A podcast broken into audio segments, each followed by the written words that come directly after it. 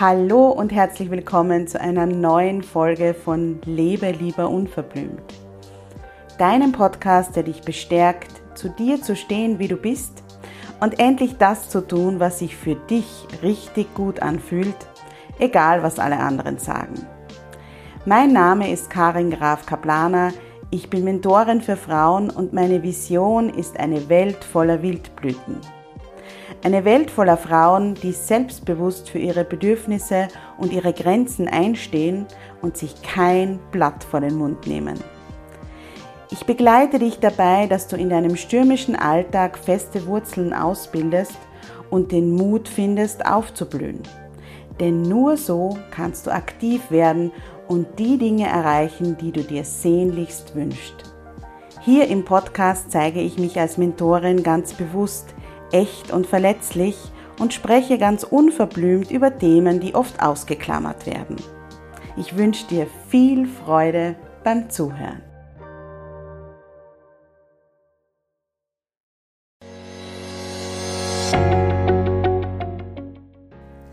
Hallo und herzlich willkommen zum Jubeltöne Podcast.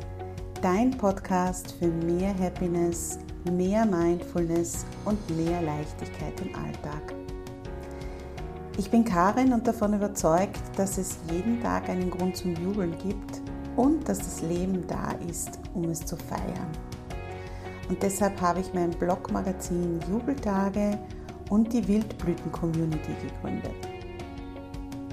In der Wildblüten-Community treffen sich Frauen, die miteinander wachsen und voneinander lernen möchten und ein ganz wichtiger Aspekt der Wildblüten ist, dass wir über Themen sprechen, über die man eigentlich nicht spricht. Und deshalb freue ich mich, dass heute eine wahre Wildblüte im Jubeltöne Podcast zu Gast ist. Tamara Felbinger ist klinische Sexologin und Sexualtherapeutin und sie nennt die Dinge beim Namen und spricht über die Dinge, über die man eigentlich nicht spricht.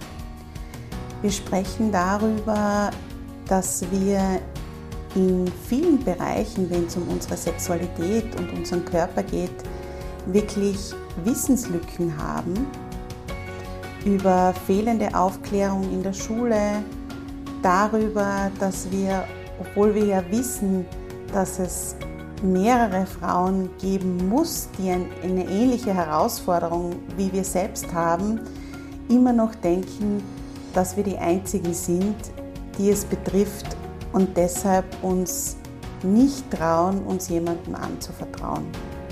Sie wirft auch einige Tabus auf und es ist eine wirklich sehr, sehr wertvolle Folge, die dir Mut machen soll. Mut machen, genau die Dinge, die dir vielleicht peinlich sind oder von denen du denkst, mit denen kann ich, also über die kann ich mit niemandem sprechen, dass du den Mut fasst und dich anvertraust, dass du dir Unterstützung suchst und dass du sie aus dem Weg räumst, beziehungsweise dass du sie angehst, damit sie dich nicht mehr bedrücken und davon abhalten, dein Leben zu feiern. Ich wünsche dir viel, viel Freude mit dieser Podcast-Folge. Hallo liebe Tamara, ich freue mich riesig, dass du heute da bist und dass wir miteinander sprechen. Hallo, danke für die Einladung. Ich freue mich auch sehr. Du bewegst dich ja beruflich und ich glaube auch gar noch nicht so lange in sehr besonderen, speziellen und tabuisierten Gefilden. Magst du mal erzählen, was du so machst? Ja, sehr gerne. Ich ähm, habe mich auf den Themenbereich weibliche Sexualität draufgesetzt und zwar auf alle Aspekte, die tabuisiert sind. Äh, ich komme ursprünglich aus der sozialen Arbeit und aus der Sozialpädagogik, habe durch meine pädagogische Tätigkeit dann die Ausbildung zur Sexualpädagogin gemacht. Das ist vor allem ähm, die pädagogische Richtung, also die klassische Aufklärung, wie man so schön sagt. Da geht es vor allem um, um biologische Fakten und Kinder und Jugendliche.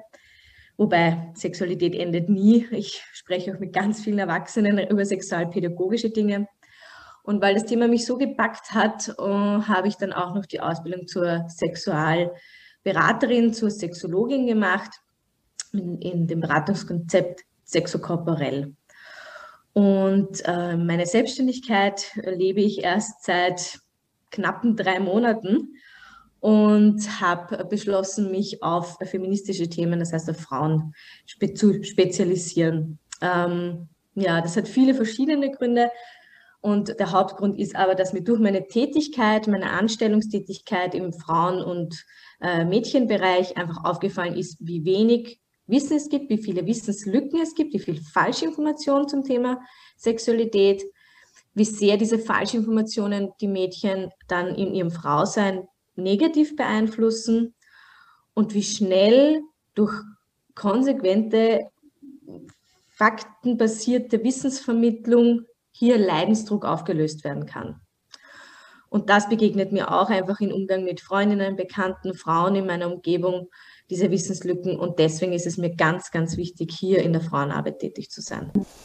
Warum glaubst du, ist es so, dass wir über all diese Themen, du hast ja in unserem Vorgespräch von feministischer Frauenarbeit auch gesprochen, so schwer sprechen, auch mit Freundinnen. Woran liegt das, denkst du? Mhm. Also die feministische Frauenarbeit, ich habe deswegen das Wort Feminismus, ähm, weil ich mich einfach jetzt schon über Jahre sehr stark mit dem Thema Feminismus auseinandersetze und das für mich auch eine, das ist für mich ein Außenwirken, das eine, also Feminismus ist für mich zum einen ein politisches nach außen wirken und zum anderen aber auch eine Haltung. Und ich habe einfach die Haltung gegenüber Frauen und zwar eine solidarische Grundhaltung. Es gibt kein Schämen, es gibt kein Falsch, es gibt kein Richtig. Es ist einfach eine solidarische Haltung gegenüber Frauen. Jetzt muss ich mich gleich selber korrigieren. Es gibt natürlich ein Falsch, weil Feminismus bedeutet für mich auch eine Gleichstellung. Das heißt, auch LGBTIQ-Menschen sind bei mir gleichgestellt haben bei mir Platz. Es ist ganz wichtig, nicht zu diskriminieren, nicht zu verletzen. Auch das ist für mich eine feministische Haltung. Aber vor allem ist es dieses nach außen treten, dieses Lautsein, dieses Mutigsein.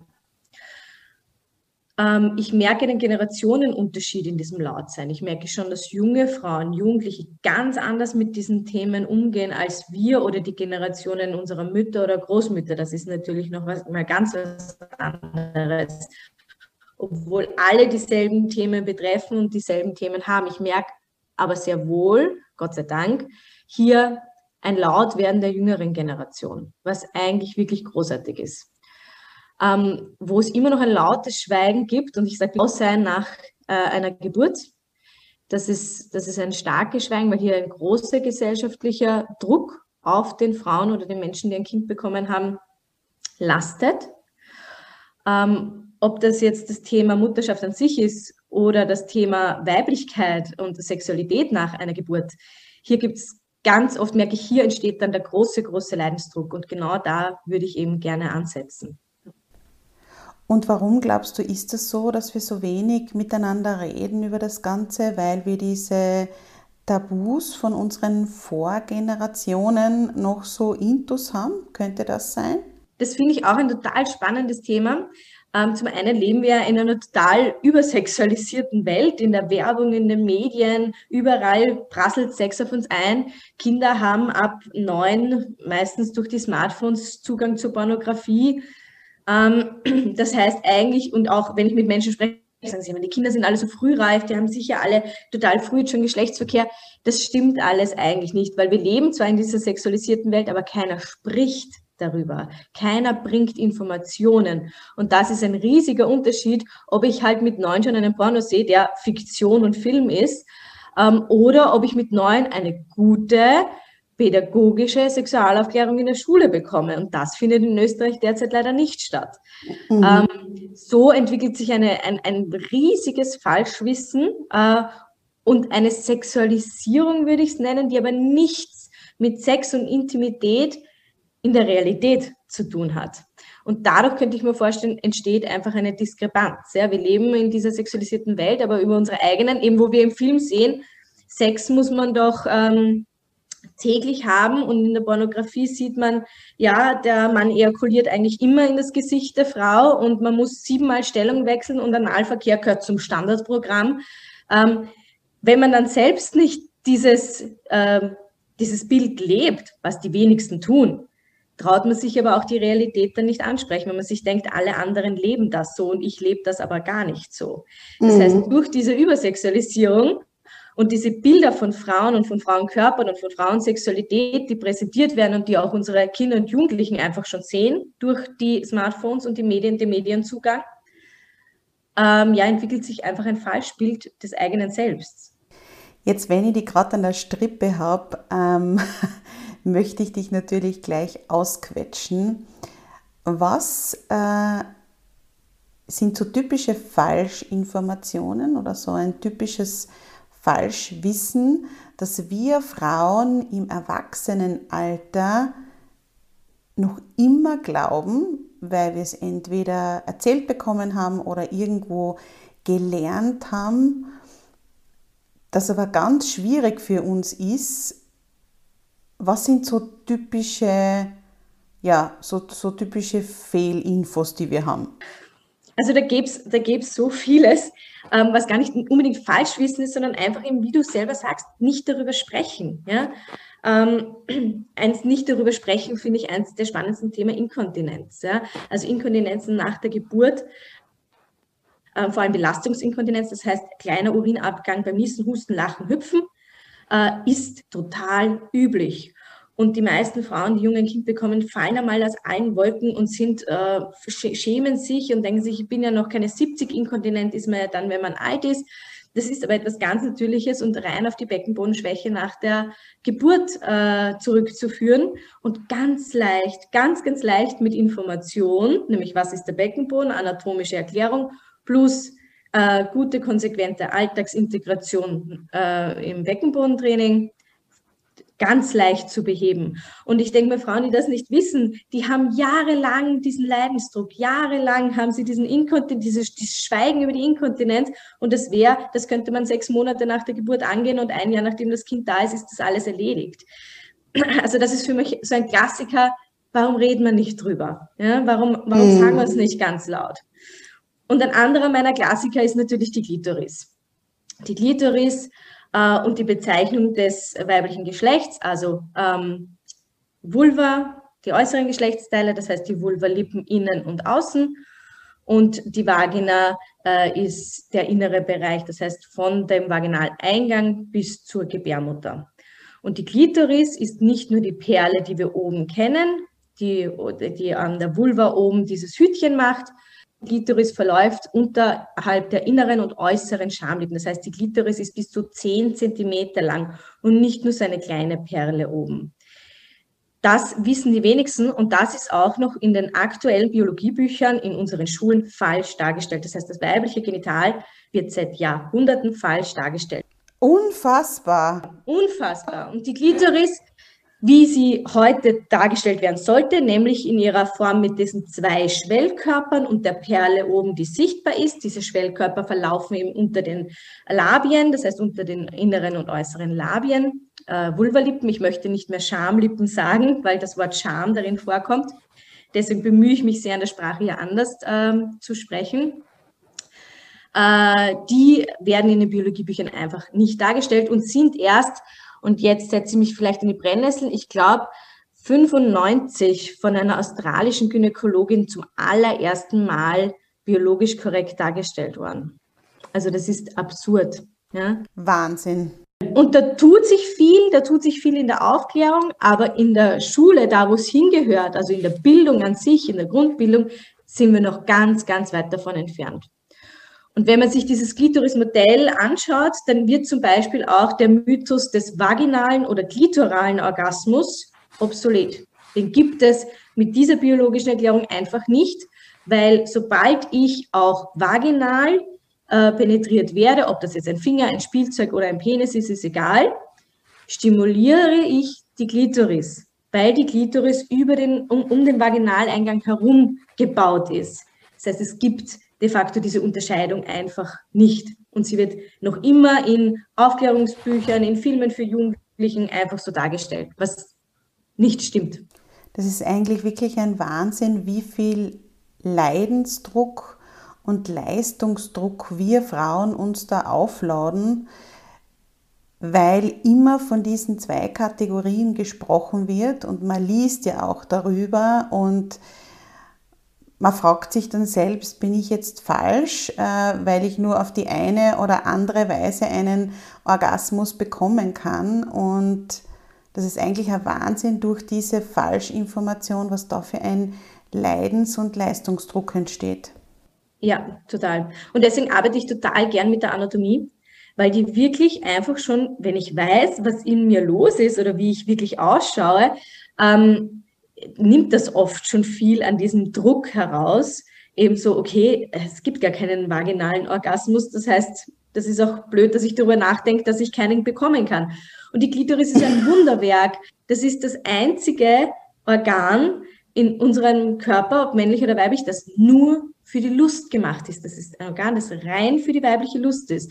Und die Natur gibt uns nichts, was sinnlos ist. Das heißt, die weibliche Lust hat sehr wohl Sinn und ist sehr wohl wertvoll und dadurch, ich meine, sonst hätten wir kein eigenes 10 Zentimeter langes Organ dafür. Also das ist schon, das ist schon ziemlich top. Und dem sollten wir auch ein bisschen Aufmerksamkeit schenken. Ja? ja, und genau deswegen möchte ich da nach außen gehen und das auch genauso erzählen, wie ich es heute dir erzähle, weil das einfach wahnsinnig spannend ist. Und auch ich finde das wahnsinnig spannend. Es ist ja nicht so, als hätte ich diesen Aha-Effekt nicht gehabt. Ich hatte den ja natürlich in meinen Ausbildungen ganz genauso. Derselbe Effekt, wie ich ihn jetzt anderen Frauen, Gott sei Dank, präsentieren darf. Ja.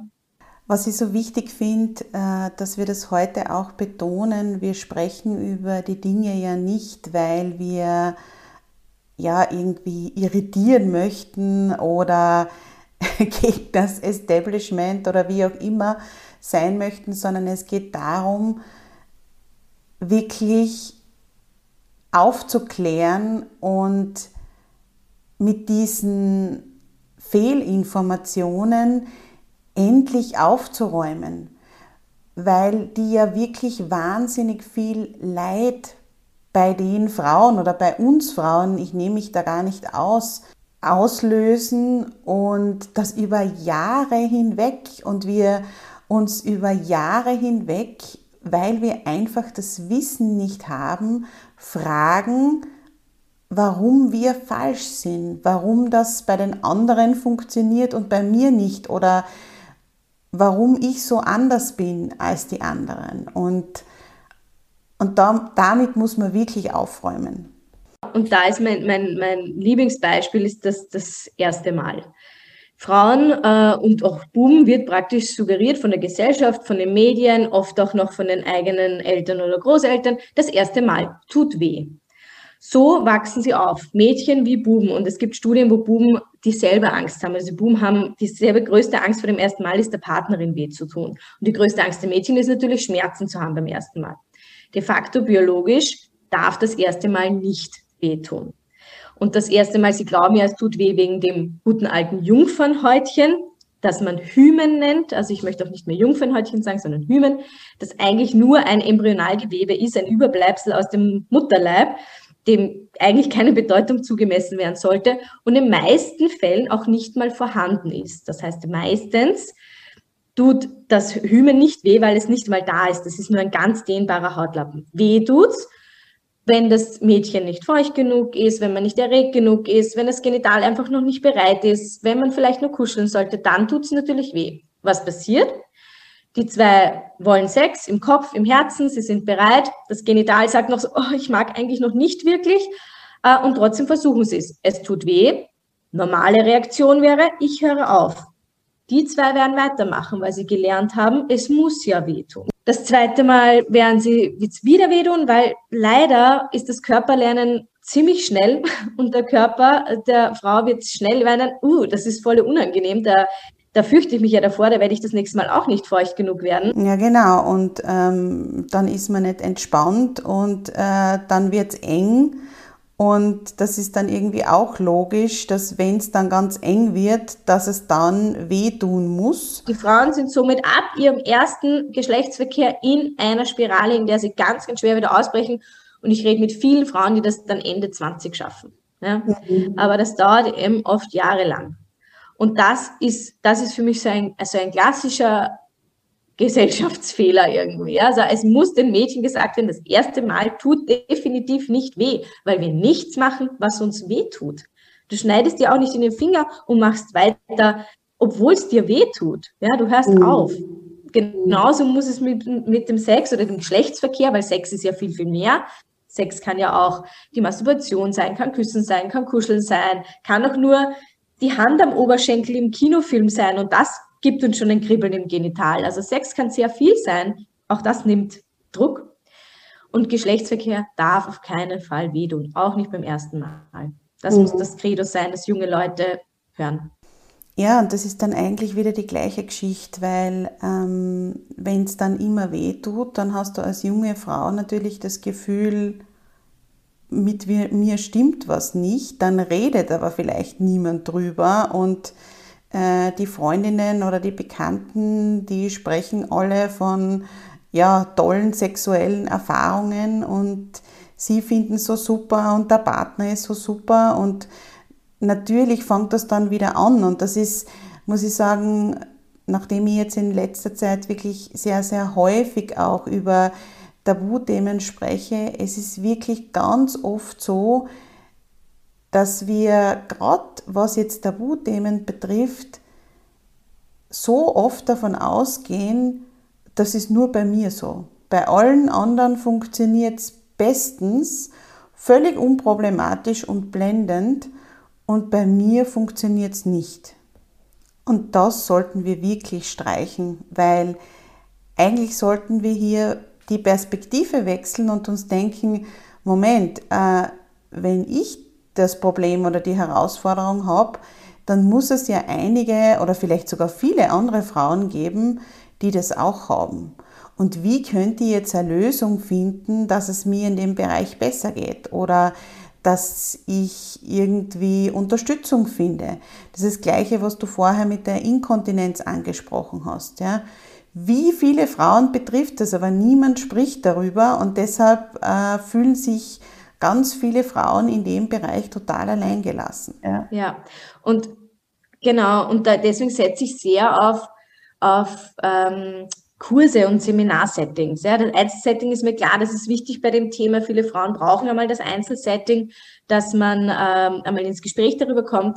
Aber ich glaube wirklich, dass ein großer Benefit im Gruppensetting liegt weil ich kann meine Expertise einbringen und ich kann meinen Input geben, aber wirklich relevant ist der Dialog unter den Frauen. Das heißt, das Sprechen miteinander über genau diese Tabuthemen und zu hören, ah, ich bin überhaupt nicht alleine, ja, weil ich kann Ihnen natürlich im Einzelsetting sagen, ich kenne viele Frauen, die das haben. Aber halt mit fünf, sechs, sieben anderen Frauen im Raum zu sitzen und, und zu hören, ja, mir geht's ganz genauso oder ja, ich verliere auch den Urin oder vielleicht sogar Stuhl oder wie auch immer, dass man, dass man sagt, ja, okay, super, ich bin überhaupt nicht alleine und aha, du hast, du hast diese tolle äh, Strategie, damit umzugehen. Ah, das ist ein guter Tipp. Also einfach dieses solidarische voneinander lernen. Ja? Und das, glaube ich, ist halt im Gruppensetting äh, in einem geschützten Rahmen ganz klar, ja, wo man vorher klarstellt, das bleibt unter uns und wir sind hier in einem geschützten Rahmen. Wir helfen uns jetzt hier in diesen, in diesen drei Stunden sind wir füreinander da. Ähm, dass das der Benefit ist, den sie mit nach Hause nehmen. Ja, das ist auch der Grund, warum ich diese Jubeltöne Podcast-Folgen über die Tabuthemen mache, weil, und das sage ich jetzt zu euch Hörerinnen da draußen, wenn ihr einen Bereich oder ein Thema in eurem Leben habt, wo ihr merkt, da, ja, da flutscht es nicht richtig oder da hakt es vielleicht, dann ist es wirklich nicht nötig, dass ihr euch jahrelang damit beschäftigt und jahrelang darüber hadert, weil das Leben feiern, das wisst ihr eh, das ist mein absolutes Leitmotto und nur weil man über etwas nicht spricht und sich keine Unterstützung sucht, das ist viel zu schade, da auf die schönen Stunden des Lebens zu verzichten. Und auch im Bereich der Sexualität ist das Beste gerade genu gut genug für uns. Und deshalb lohnt es sich wirklich auch über diese Themen zu sprechen. Ganz genau, ganz ja. genau. Und es kann noch so, ich sage das jetzt so in Anführungsstrichen, das sieht man nicht, aber peinlich sein, ja. ähm, es ist immer besser, es anzusprechen, weil man ist eigentlich mit nichts alleine. Ja? Also es ist, und es gibt immer und überall eine Lösung. Und ich habe sie vielleicht nicht, aber mir ist ganz wichtig, multiprofessionelles Arbeiten. Das heißt, hm, ich bin, ich bin Expertin in meinem Gebiet, im, im Themenbereich Sexualität und psychosoziale Beratung, aber ich bin keine Gynäkologin, ich bin keine Hebamme, äh, ich bin keine Stillberaterin. Und genau deswegen habe ich mir auch ein Netzwerk an Frauen um mich herum geschaffen, ähm, die in genau diesen Bereichen in der Frauengesundheit tätig sind. Ich habe ganz viele unterschiedliche Bereiche. Und sollte mir äh, irgendein Bereich nicht geläufig sein, ich eine Frage haben, weil auch ich bin nur menschlich und hoffe, das ist auch klar, ähm, dann weiß ich Frauen, die ich anrufen kann. Ich weiß Frauen, wo ich hinvermitteln kann. Ich weiß Frauen, äh, die mir eine korrekte Antwort auf, die, auf eine Frage geben können. Weil gerade, ich habe es vorher schon mal erwähnt, im Themenbereich Sexualität herrschen so viel Mythen und so viel Falschwissen und ich hüte mich davor, das auch noch zu befeuern, aufgrund irgendeiner Eitelkeit heraus, dass ich alles wissen muss. Da erzähle mir lieber, ich frage die Frauen in meinem Netzwerk nach gezielten Antworten, die ich dann an die Frauen, die zu mir kommen, in die Beratung und in die Kurse weiterleiten kann. Dann kann ich ganz viele Themen abdecken. Ja, das ist auch für mich ein absolutes Qualitätskriterium. Ich muss sagen, wenn ich bei einer Beraterin, bei einem Coach oder einer Therapeutin bin und die auf, auf immer alles, immer auf alles eine Antwort weiß, dann werde ich persönlich sogar stutzig, weil wir können nicht alles wissen. Und da wirklich zu sagen, das weiß ich nicht, das muss ich nachlesen, da muss ich eine Kollegin fragen und dann vielleicht sogar weiter zu verweisen, ähm, das ist für mich wirklich ein Qualitätskriterium. Ganz genau, ja. Und mir ist das wirklich auch aus eigener Erfahrung mit Ärzten oder Therapeuten viel, viel lieber, wenn sie nachfragen. Und genauso sehe ich meine Arbeit auch. Also ich, ich muss ja wirklich nicht alles wissen. Das ist einfach ja, es ist zu viel und ich will einfach aber professionell und gut arbeiten und das ist das Kriterium für mich, hier multiprofessionell im Netzwerk aufgestellt zu sein, um auch Fragen gut beantworten können. Oder Beispiel Trauma. Ja, also wenn ich mit einer Frau äh, eine Sexualberatung mache und es stellt sich für mich heraus, da ist ein Geburtstrauma im Hintergrund oder eine andere Traumageschichte noch nicht fertig aufgearbeitet, ich habe Erfahrung mit Trauma, ich habe jahrelang im Traumabereich gearbeitet, aber ich bin keine Therapeutin. Es ist nicht mein Kernthema. Somit würde ich an eine meiner äh, Psychotherapeutinnen, die im Netzwerk sind, verweisen und man kann entweder parallel weiterarbeiten oder man kann nachfolgend weiter an der Sexualität arbeiten. Aber wichtig ist, dass das Trauma vorher gut gesettelt oder gut aufgearbeitet wurde. Und mhm. das ist für mich einfach ein Qualitätskriterium. Hier nicht ich nenne es ganz banal, herumfuschen in Themenbereichen, die nicht meine sind, sondern bleib bei deinen Kernkompetenzen und vernetz dich gut. Mm, mm. Und den Frauen da draußen möchte ich wirklich sagen, das kenne ich von mir selbst. Wir haben meistens das Gefühl, dass das, was uns betrifft, so unfassbar peinlich ist. Und wenn wir dann den Mut zusammennehmen und drüber sprechen, kommen wir drauf, dass es eigentlich gar nicht so peinlich ist und dass es gar nicht so schlimm ist. Und wenn es dann einmal heraus ist, ist die Erleichterung und das Gefühl der Erleichterung so schön und so riesengroß und es bringt wieder so viel mehr Leichtigkeit in unser Leben, dass sich da wirklich auszahlt, dass wir uns überwinden. Und deshalb ist es auch so wichtig, dass wir dann mit Frauen sprechen, die wirklich professionell sind, die vom Fach sind, weil mit denen darüber zu sprechen, wird nie peinlich sein. Und das möchte ich auch noch dazu sagen, wenn ihr das Gefühl habt, ihr seid bei jemandem nicht gut aufgehoben. Der oder diejenige zieht das vielleicht ins Lächerliche oder nimmt euch nicht ernst oder ihr fühlt euch nicht ernst genommen, dann schaut's weiter. Dann wechselt's. Das hat dann auf jeden Fall nichts mit eurer vermeintlichen Peinlichkeit zu tun, sondern dann ist es einfach die falsche Person. Ja, ganz genau. Zu 100 Prozent. Ja. ja. Mhm. Genau. Und es braucht manchmal, um die richtige Person für sich zu finden. Das ist manchmal ein, ein holpriger, steiniger Weg, aber er zahlt sich in den meisten Fällen aus, zu, zu gehen, diesen Weg. Ja. Das heißt, auch zwei, drei Leute, Therapeuten oder wie auch immer Beraterinnen, Berater kennenzulernen. Ähm, Genau, um, um eine gute Begleitung zu haben für die nächste Zeit. Das ist einfach sehr, sehr relevant. Ja. Ja, weil die Alternative wäre nämlich bei dem zu bleiben, was man gerade hat und vielleicht auch bei dem Leidensdruck zu bleiben, den wir gerade verspüren und das zahlt sich nicht aus. Das zahlt sich wirklich nicht aus. Tamara, jetzt wollte ich dich noch fragen, wo findet man dich denn? Wenn die Frauen mit dir arbeiten möchten, wo finden sie die Infos? Also man findet mich auf meiner Homepage ähm, www.tamara-felbinger.at und auf Instagram und Facebook auch jeweils unter Tamara Felbinger. Genau. Da versuche ich immer aktuell auf Facebook und Instagram reinzustellen, welche Kurse gerade angeboten werden. Und auf meiner Homepage findet man natürlich auch meine E-Mail-Adresse und meine Telefonnummer. Man kann mich auf allen Wegen einfach kontaktieren, wenn man Interesse hat an einer Einzelberatung oder an einer Seminarteilnahme oder einem Workshop. Ähm, bin ich jederzeit erreichbar, ganz genau. Es finden jetzt im Sommer auch noch einige Workshops statt also auch aktuell könnte man reinschauen, also im Sommer 21 noch. Und im Herbst wird es auch noch ein größeres Projekt geben. Ähm, das wird aber online noch stattfinden. Genau. Mhm, mhm. Liebe Tamara, ich frage dich jetzt noch zum Abschluss. Wenn du den Frauen da draußen nur eine Sache weitergeben könntest, was wäre es dann? Mut, Mut würde ich Ihnen mitgeben, Mut, diese Themen anzusprechen, und gar nicht unbedingt mit einer Person nach außen, sondern vielleicht auch mit dem eigenen Partner oder der eigenen Partnerin hier mutig zu sein und sagen, man ist vielleicht nicht zufrieden oder man fühlt sich gerade nicht so wohl. Das ist oft schon eine riesige Veränderung, wenn, wenn, wenn man es einmal ausgesprochen hat in, der, in einer Beziehung. Mutig sein, den eigenen Körper zu berühren, anzuschauen, wertzuschätzen, ähm, mutig sein, äh, sich selbst wieder lieben oder lieben zu lernen oder wieder lieben zu lernen. Das Thema habe ich eben oft nach der Geburt ja, mit den mhm. Frauen. Ja. Mhm. Das braucht oft Mut. Gerade das Anfassen, das Anschauen geht meistens noch, aber oft auch schon schwierig. Aber gerade das Anfassen, das braucht echt oft mehr Mut, als man glaubt. Mhm. Also Mut ist so ein bisschen mein Überthema. Und wenn man ganz mutig ist, dann wird man auch noch ganz laut und spricht ganz viel darüber. Ja, das wäre mir auch das aller, allerliebste. Genau, Geht's raus, sprecht's über die Themen, über die man nicht spricht. Dieses Schweigen zu brechen, das liegt mir auch total am Herzen. Und deshalb freue ich mich so, dass es diese Podcast-Folge mit dir gibt, liebe Tamara. Danke, dass du da warst. Danke.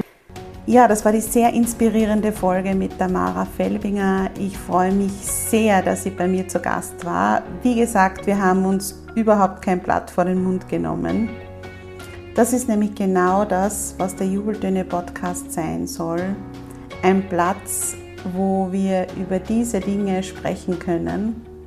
Die nächste Folge gibt es nächste Woche wieder und bis dahin, lass uns das Leben feiern.